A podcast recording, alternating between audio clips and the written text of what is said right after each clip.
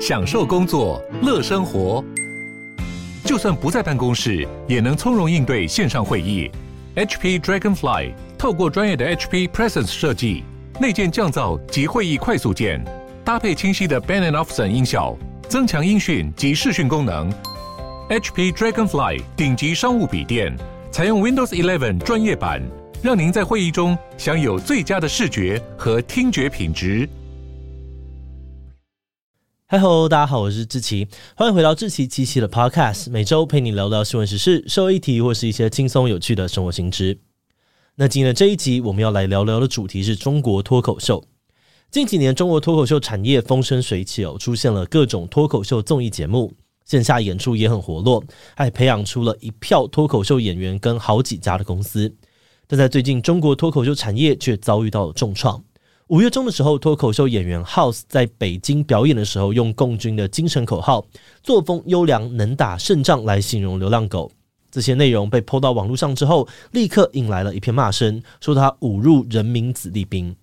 很快的，House 就遭到了中国官方的批评，警方也马上立案调查。而他所属的公司在中国脱口秀界呼风唤雨的效果文化，也跟着遭殃，被罚了上千万人民币。演出也全都停摆，导致中国整个脱口秀产业都风声鹤唳。诶，那到底以讽刺时事政治为特色的脱口秀是怎么在中国崛起的？内容都讲些什么？而这次 House 的事件会让中国政府从此禁掉脱口秀吗？今天就让我们一起来聊聊中国的脱口秀产业吧。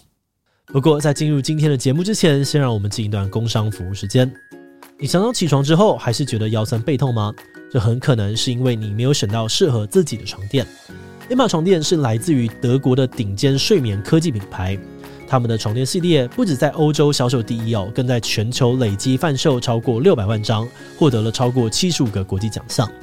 Emma 推出了结合记忆棉与独立筒的 Hybrid 独立筒床垫，每平方公尺使用两百五十个独立筒，支撑你身体的每个部位。记忆棉的部分则是主打抗干扰设计，就算跟伴侣或者是宠物一起睡，也不会互相影响。而且他们还考虑到了台湾湿热天气，特别使用了透气专利的记忆棉，让大家再也不会睡到满身大汗。那我自己实际睡过之后，也觉得 Emma 床垫不止支撑性很好，包覆感啊、透气性也很不错，推荐大家来体验看看。那现在也有好康优惠，现在官网还有六一八活动，品项呢最低五五折，配合专属的折扣码还可以再打九折哦。如果你心动了，就赶快点击资讯栏的链接，帮自己选一张最适合的床垫吧。好的，那今天的工商服务时间就到这边，我们就开始进入节目的正题吧。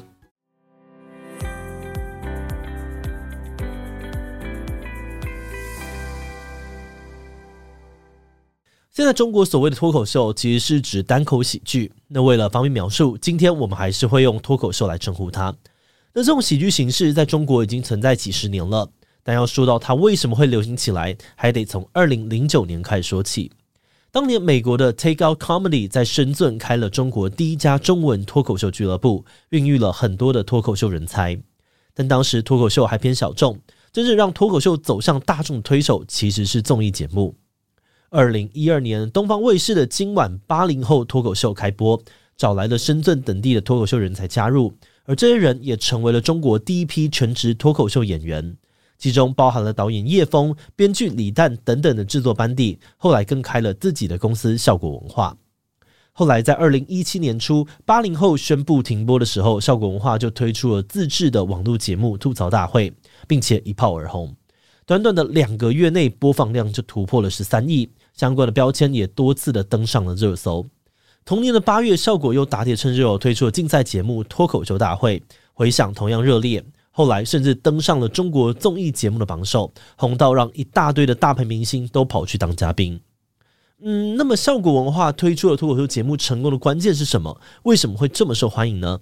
我们统整了一下，发现在中国脱口秀节目会红，主要有两个原因。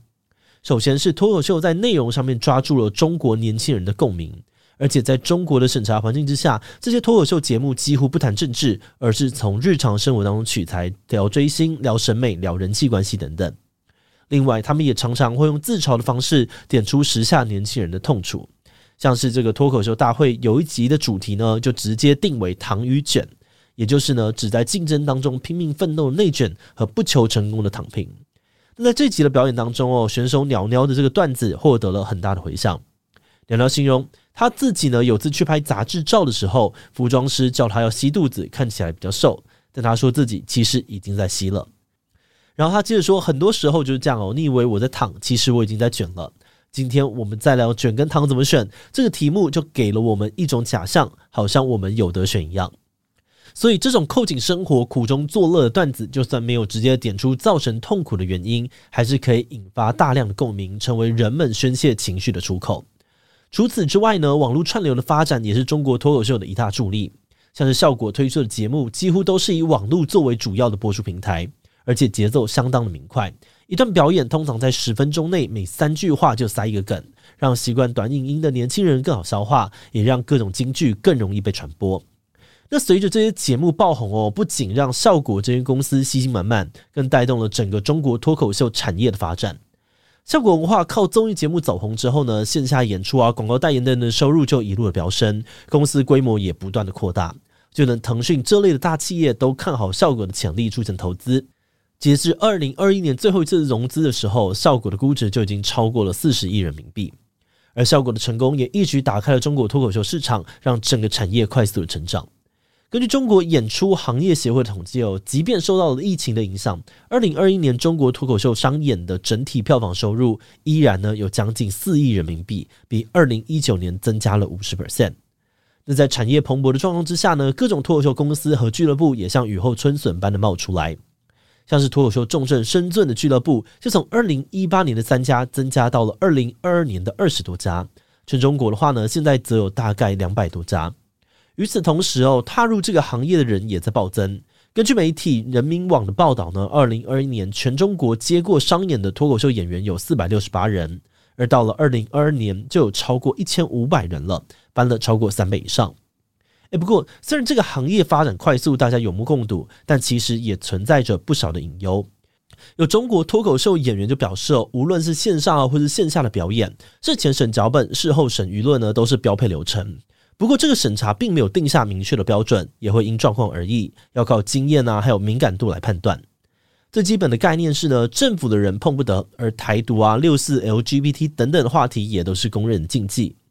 那虽然大多数的脱口秀呢都会尽力的避免这类的敏感话题，但 BBC 报道指出，还是多少会有擦边球的状况出现。像是每季的脱口秀大会当中，就都会有一两个比较敏感的段子。比如说呢，脱口秀演员杨笠呢讨论了中国男性自尊心过剩的段子，就引发过不小的争议，还让呢段子衍生出了这个“普信男”一词呢成为了流行语。现在就连台湾也很多人在用。而另外呢，在一些线下演出当中呢，因为观众大多都是同温层哦，现场呢也会禁止录音录影，所以有些脱口秀演员也会即兴的发挥，表演未经审查的段子。然而，随着脱口秀走入主流哦，这些弹性空间也渐渐消失了。去年底被称作是中国脱口秀一姐的李波，就因为在表演当中提到了上海疫情，让他的公司被罚了五万人民币。而最近三年呢，效果公司也有六个人因为表演的内容被罚款。很多人就担心哦，脱口秀这样子挑战底线的本质，早晚会引发更大的问题。而这样子的担忧呢，也在今年变成了现实。今年的五月十三号，效果旗下的艺人 House 在北京演出时，提起了自己领养两只山上野狗的故事。他形容这两条狗呢，在山上是食物链的顶端，他们追着松鼠跑，就像是炮弹一样快。这个画面呢，让他心里面浮现了八个大字：作风优良，能打胜仗。而这个作风优良，能打胜仗呢，其实是出自习近平二零一三年提出的强军目标，也是共军常用的标语。后来，一名观众呢，把这段内容抛上微博说：“诶，House 的这番言论引起了他的不适，立刻引起舆论热议。”起初，有些网友表示这没有什么，脱口秀本来就是冒犯的艺术，House 不是故意的要侮辱军人，只是在玩梗。就连前《环球时报》总编胡锡进也缓颊说，社会要有容错的空间。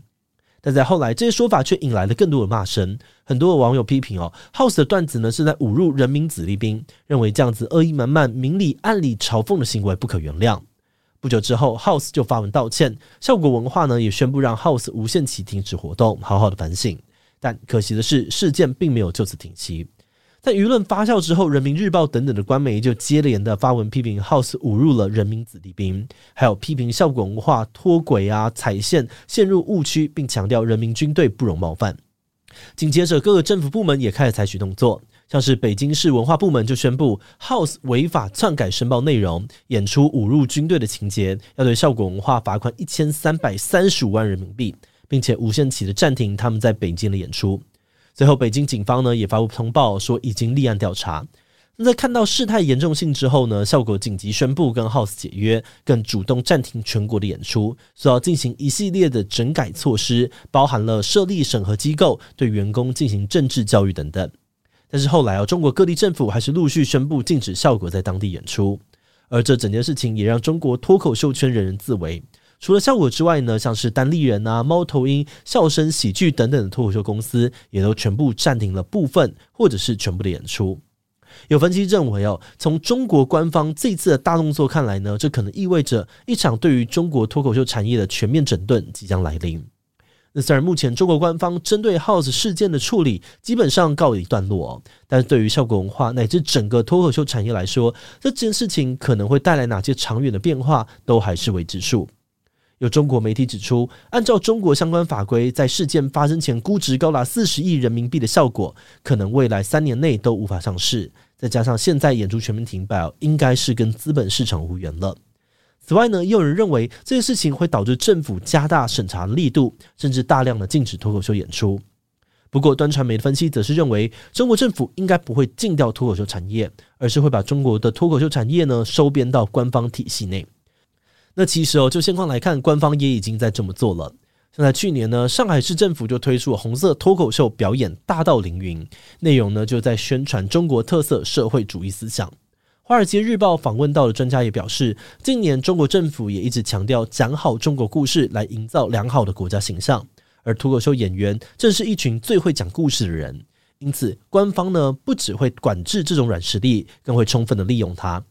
另外，专家也指出，近年中国民间的敏感度已经被培养起来。像这一次事件当中，甚至不用等官方出手，人民就主动举报公审问题段子了。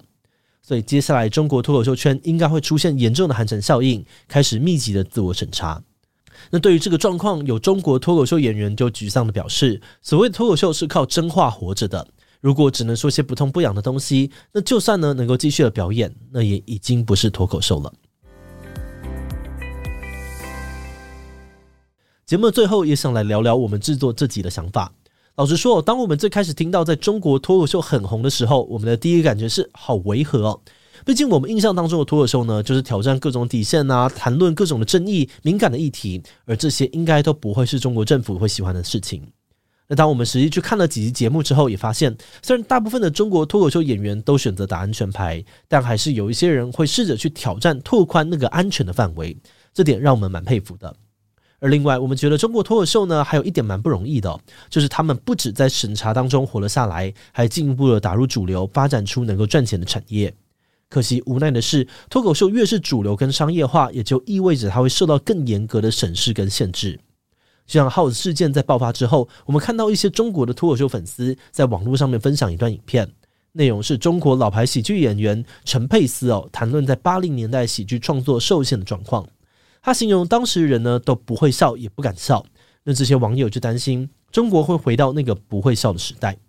那依照我们对于中国政府的认知哦，我们是比较同意媒体分析的看法，也就是中国政府之后应该不会禁止脱口秀，而是会像之前处理嘻哈热潮一样，去收编，利用这个流行文化，把它变成符合官方意识形态的东西。悲观一点来看呢，这可能就代表未来的中国，与其说会变成不会笑时代，不如说呢，它更可能会成为你能够笑什么，不能够笑什么，还有该怎么笑都会被政府限制，甚至是操控的情况。